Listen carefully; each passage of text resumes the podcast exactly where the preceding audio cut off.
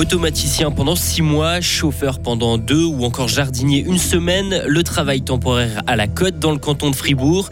Le Conseil fédéral a un nouveau membre au sein de son collège. Non, en réalité, il en a deux si l'on compte le nouveau chancelier. Retour sur une journée particulière à Berne. Et enfin, IB sort de la Champions League par la grande porte, direction l'Europa League pour les Bernois. Niveau météo, toujours nuageux aujourd'hui, mais le soleil devrait revenir dès demain. Une météo plus complète après le journal de Hugo Savary. Bonjour Hugo. Bonjour Luc, bonjour à toutes et à tous. Des barbelés qui dérangent. L'association Pro Fribourg pointe du doigt les grillages surmontés par des barbelés toujours installés autour de la caserne de la Poya à Fribourg. Pour Pro Fribourg, ils ont une connotation très négative et depuis ce printemps, ils n'ont plus raison d'entourer la caserne. L'armée a quitté les lieux, ce sont désormais des réfugiés qui, qui y sont logés. Pro Fribourg déplore aussi le manque d'esthétisme de ces barbelés. L'association demande aux autorités de les enlever des micromolécules de plastique dans de l'eau potable dans la commune de Givelou. après analyse, des particules qu'on appelle PFAS ont été retrouvées dans un puits à Farvagny-le-Grand. Les investigations ciblaient le site où avait eu lieu l'incendie d'une halle à Vusternance en Ogo en 2007, dont les mousses d'extinction contenaient des PFAS. La commune n'a jamais distribué de l'eau potable toxique. La commune de Giblou annonce avoir déjà pris des mesures préférer un travail temporaire à un job fixe. C'est le choix effectué par près de 10 000 fribourgeois en 2022, un chiffre qui a doublé au fil des 20 dernières années. Certains profitent d'un emploi temporaire pour effectuer une reconversion ou revenir sur le marché du travail après une longue pause.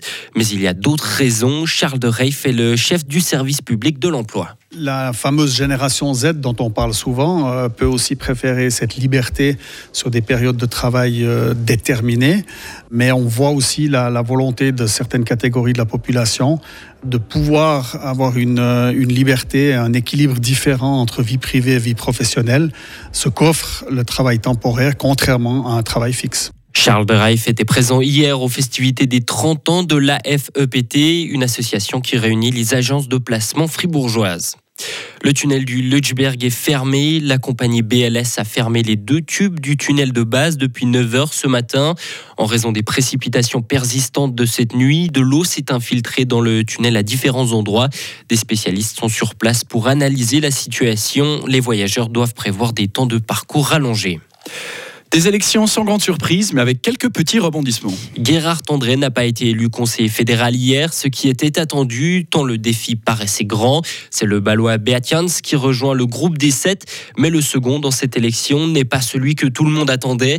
Le deuxième candidat officiel du PS, Jon Poult, a été devancé par Daniel Josic, un candidat sauvage, une situation qui n'a pas plu du tout au Parti socialiste, comme en témoigne Valérie Pierre-Carrard. Alors écoutez, euh, je trouve vraiment désagréable ce qui s'est passé avec les voix qu'a fait M. Euh, Josic, c'est le jeu qu'a joué euh, en fait euh, la, droite du Parlement. on a eu des belles déclarations au début de la journée sur le respect des institutions, sur la concordance. Et puis quand on, joue ce jeu-là à vouloir élire quelqu'un qui était dehors du ticket, je trouve que ça ne correspond pas du tout à ce qui a été déclamé en début de matinée. Et il aura fallu trois tours pour élire Beatians. Toujours à Berne, le Parlement a élu hier le Conseil fédéral, la présidente de la Confédération, mais aussi le chancelier. Et oui, une élection passée un peu plus inaperçue, mais qui a son importance pour le bon fonctionnement des institutions. Le chancelier dirige l'état-major du Conseil fédéral, il assiste à toutes les séances et peut faire des propositions. C'est le vert libéral Victor Rossi qui décroche ce poste. Le Bernois, qui a aussi la nationalité italienne, est actuellement vice-chancelier. Il dévoile quelles seront ses priorités dans sa nouvelle fonction. On écoute Victor Rossi. La priorité euh, principale est de garantir une certaine continuité parce qu'on a différentes tâches qu'on ne devrait pas trop bouger. On a les droits politiques, euh, on a les langues. Il faut être consciente que là, il ne faut pas un changement trop dramatique. D'autre part, pour moi, la numérisation, c'est un thème très très important et c'est là où j'aimerais bien avancer assez conséquent. Le chancelier, la population ne le voit pas beaucoup. Qu'est-ce que vous allez apporter finalement à la population suisse? Je trouve que c'est un compliment si on dit on le voit pas trop, parce que c'est pas le rôle du chancelier d'être euh, à la télévision ou aux radios. C'est un travail de soutien, un travail de soutien de notre gouvernement. Et c'est dans ce sens-là que je pense euh, que je donne aussi quelque chose pour euh, la population suisse. Victor Rossi succédera le 1er janvier à Walter Tourner qui a donné sa démission après 8 ans à la chancellerie. La guerre en Ukraine n'est pas prête de se terminer. C'est en gros ce qu'a martelé ce matin Vladimir Poutine lors de sa conférence de presse annuelle. Il a assuré que ses objectifs ne changeaient pas. Deux ans après le début du conflit, la paix passe par la dénazification et la démilitarisation de l'Ukraine. La solution sera négociée ou obtenue par la force, a-t-il affirmé. Le président russe a également soutenu que son armée améliorait ses positions sur quasiment toute la ligne de front. L'OTAN, elle, craint les répercussions d'une potentielle victoire de la Russie en Ukraine. Il y a un risque réel que Vladimir Poutine ne s'arrête pas là, a averti le secrétaire général de l'OTAN, Jens Stoltenberg.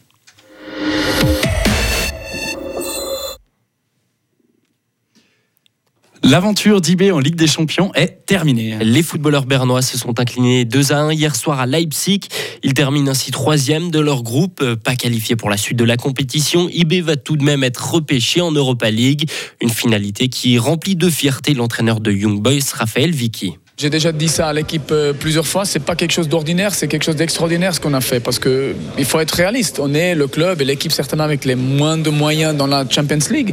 On se met un objectif, on a dit on veut être européen, on l'a atteint, on l'a même atteint euh, une journée avant la fin. Mais c'est surtout aussi de la manière. On a quand même essayé de jouer notre jeu, d'aller presser l'adversaire haut, de forcer faire des erreurs, prendre des risques. C'est ce qu'on a fait. Et puis je pense qu'on sur ça, on peut être fier. Des propos recueillis par nos confrères de la RTS. IB va maintenant participer à un barrage afin d'accéder à la phase à élimination directe de la Ligue Europa. Le tirage au sort a lieu le 18 décembre prochain. Retrouvez toute l'info sur frappe et frappe.ch. La météo avec Mobilis. À la recherche d'un cadeau original, Mobilis, mobilier contemporain, mobilis.ch.